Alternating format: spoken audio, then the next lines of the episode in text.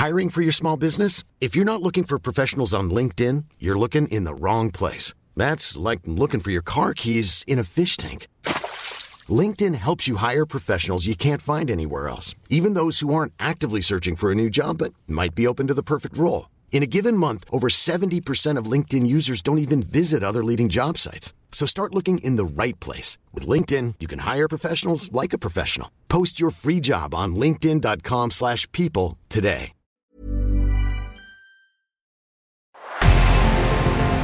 En revenant à la lampe à huile, je ne crois pas au modèle Amish. But there is one more thing. Don't try to be too smart. Pay taxes when, when you have to pay taxes. Je ne peux pas répondre à, à, votre question, Monsieur le Président, parce que je n'ai pas de monde connecté. And that was a big mistake, and I'm sorry. Welcome to the Cybertruck Unveil. Voilà, je suis localisé en Allemagne.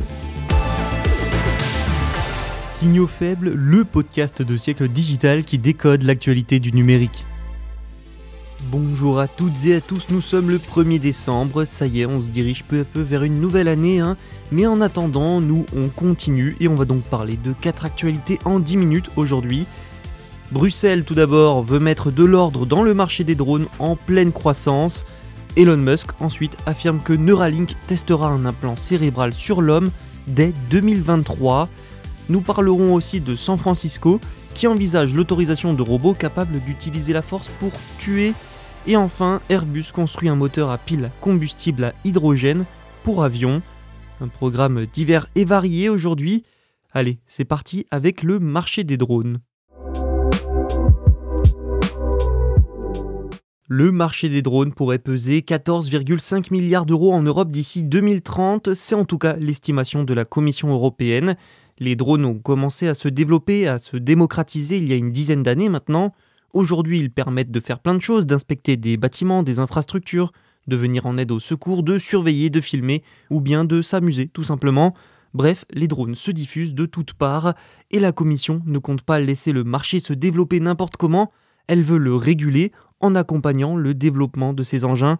Le 30 novembre, l'exécutif européen a dévoilé une stratégie appelée Drone 2.0. Son objectif est donc d'accompagner l'essor de ce marché en plus de ce qu'il pèsera, comme je vous l'ai dit avant, il emploiera 145 000 personnes en Europe d'ici 2030. En soi, des réglementations ont déjà été prises dès 2014, mais il s'agissait alors d'harmoniser les normes et les règles.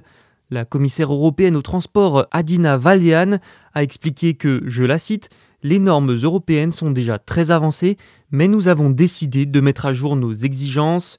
Du coup, 19 actions ont été identifiées pour, je cite, créer l'environnement réglementaire et commercial adéquat pour l'espace aérien et le marché des drones de demain. La Commission aimerait que ces appareils servent pour les services d'urgence, de cartographie, d'imagerie, d'inspection, ainsi que de livraison urgente de petits envois comme des médicaments. La Commission veut aussi encadrer le développement des taxis volants. Adina Valian a précisé que, je la cite encore, nous devons veiller à ce que les conditions répondent à la fois aux besoins commerciaux des exploitants et aux attentes des citoyens en matière de respect de la vie privée et de sécurité. Bruxelles pense notamment au JO de Paris 2024 qui souhaite inaugurer les premiers taxis volants. Tout l'enjeu va être de trouver au final des règles communes mais qui respectent aussi le droit local et la protection des données. Surtout que certains usages de drones sont déjà très très critiqués. L'ONG Human Rights Watch dénonçait le 1er août l'usage par Frontex, l'agence chargée des frontières de l'UE, de drones pour surveiller les embarcations de migrants en Méditerranée et permettre aux forces libyennes de les intercepter avant qu'ils n'entrent dans les eaux territoriales européennes. Rappelez-vous, Neuralink, c'est la société d'Elon Musk spécialisée dans les interfaces cerveau-machine. Et lors de l'événement Show and Tell mercredi, Elon Musk a déclaré que son entreprise pourrait implanter l'un de ses appareils, de ses implants, dans la tête d'un humain dans les six prochains mois. Il a d'ailleurs affirmé que lui aussi se fera implanter un appareil dans la tête dans le futur. Il a donc expliqué que Neuralink a soumis la plupart des documents nécessaires à un essai clinique sur l'homme, des documents à fournir à la Food and Drug Administration, qui réglemente les dispositifs médicaux aux États-Unis.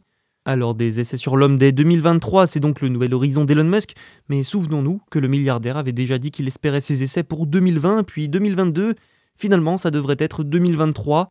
Pour rappel, l'objectif de Neuralink, c'est de créer un dispositif pouvant être implanté dans le cerveau d'un humain et d'utiliser cet implant pour contrôler des appareils, par exemple un ordinateur, simplement grâce à son activité cérébrale.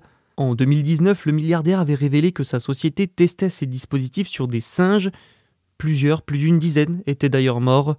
En 2022, les singes étaient de retour. Une vidéo de démonstration a montré l'un d'eux tapant une courte phrase de 5 mots grâce à son implant. Dans une autre vidéo, on peut voir que les singes sont aussi entraînés à s'asseoir sous un chargeur sans fil pour recharger l'appareil, oui oui.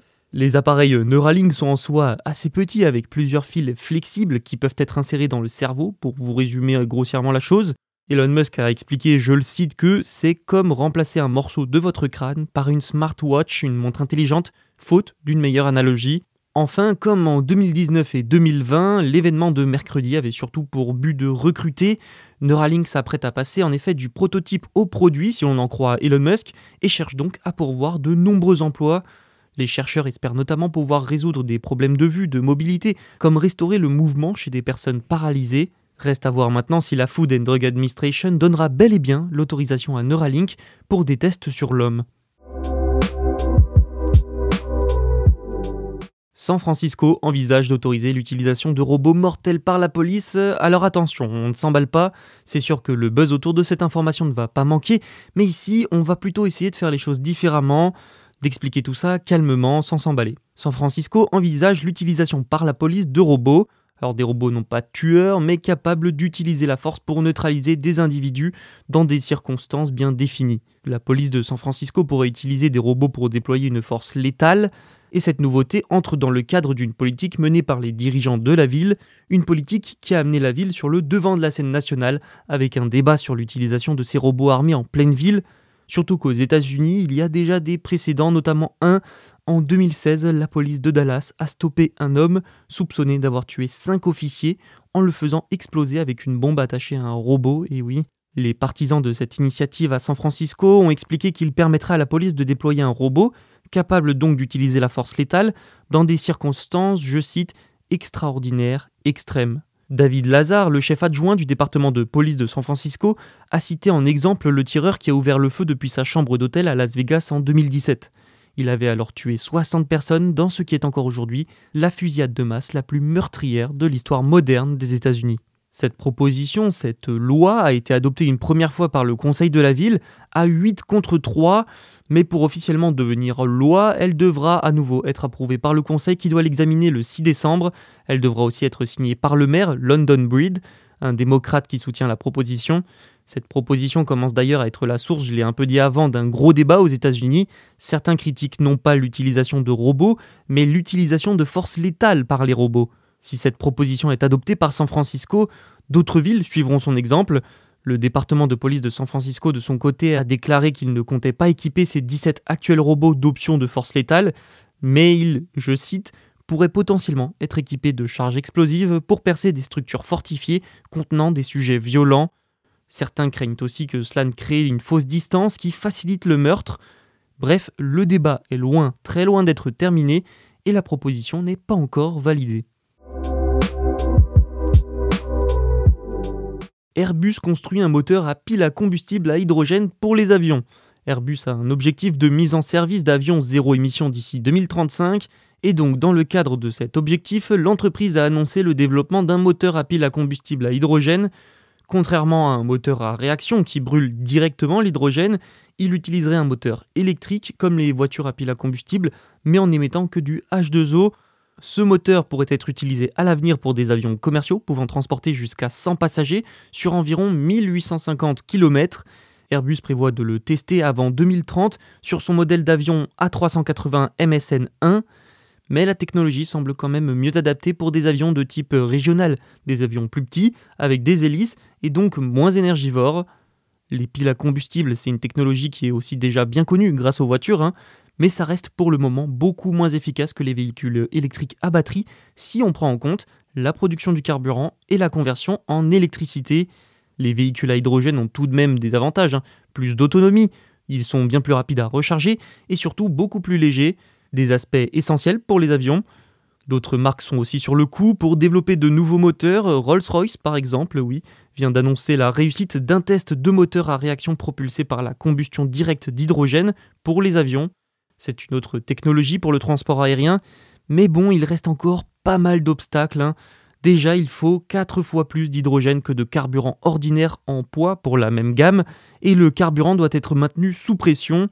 Et bien sûr, l'hydrogène est hautement explosif, donc sécuriser correctement le tout va forcément ajouter du poids, mais l'hydrogène reste l'une des seules options viables pour l'avenir de l'aérien. Merci d'avoir écouté cet épisode. Tous les autres sont à écouter sur notre site siècledigital.fr et toutes les plateformes de streaming. Vous pouvez aussi vous abonner pour ne rien rater. À bientôt.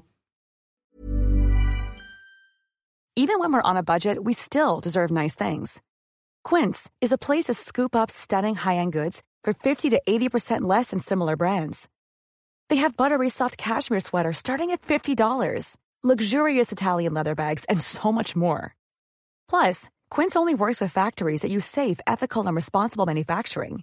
Get the high-end goods you'll love without the high price tag with Quince. Go to quince.com/style for free shipping and 365-day returns.